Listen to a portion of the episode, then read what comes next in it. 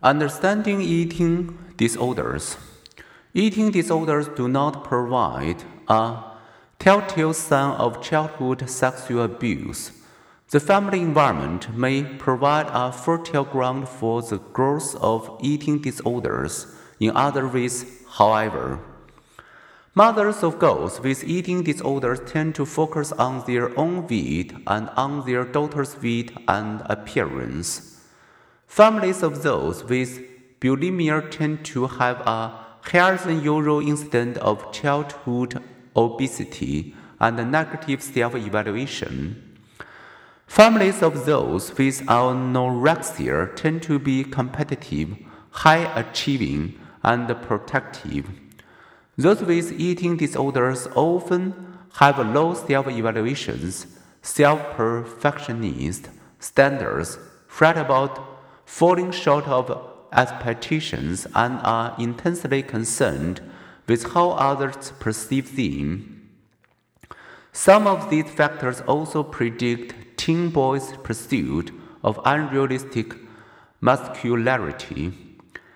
Heredity also matters. Identical twins share these disorders more often than fraternal twins do. Scientists are now searching for culprit genes which may influence the body's available serotonin and estrogen.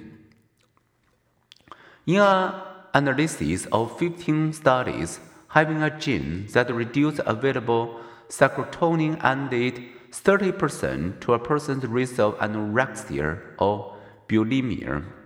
But these disorders also have cultural and gender components. Ideal shapes vary across culture and time.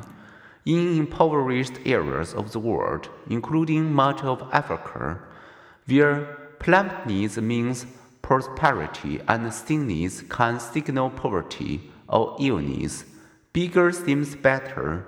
Bigger does not seem better in Western cultures, where according to 222 studies of 141,000 people, the rise in eating disorders in the last half of the 20th century coincided with a dramatic increase in women having a poor body image. Those most vulnerable to eating disorders are also those who most idealized thinness and have the greatest body dissatisfaction.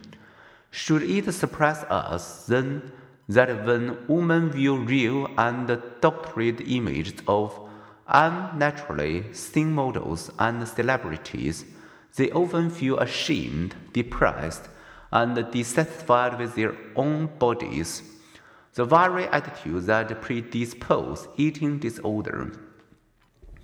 Eric Stice and his colleagues tested this modeling idea by giving some adolescent girls a 15 month subscription to an American teen fashion magazine compared with those who had not received the magazine. Vulnerable girls, defined as those who were already dissatisfied, idealizing thinness and lacking social support, exhibited increased body dissatisfaction and eating disorder tendencies.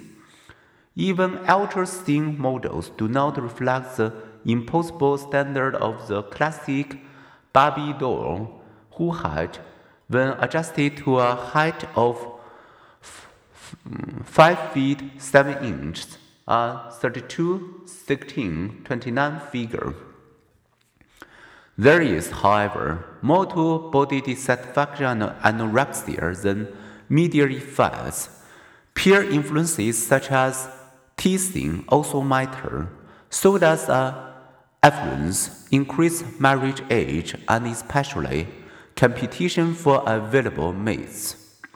Nevertheless, the sickness of today's eating disorders stem in part from today's weight-obsessed culture a culture that see in companies V fat is bad, that motivates millions of women to be always dieting and that encourages eating binges by pressuring women to live in a constant state of semi starvation.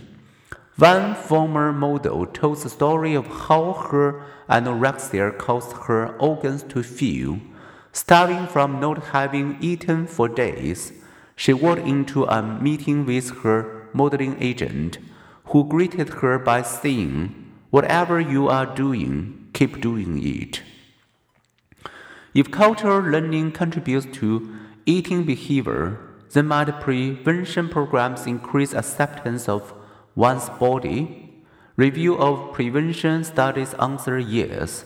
They seem especially effective if the programs are interactive and focus on girls over age 15. A growing number of people, especially teenagers and young adults, are being diagnosed with psychological disorders. Although mindful of their pain, we can also be encouraged by their successes. Many live satisfying lives. Some pursue brilliant careers, as did 18 US presidents, including the periodically depressed Abraham Lincoln, according to one psychiatric analysis of their biographies, the bewilderment, fear, and sorrow caused by psychological disorders are real, but as this text discussion of therapy shows, hope, too, is real.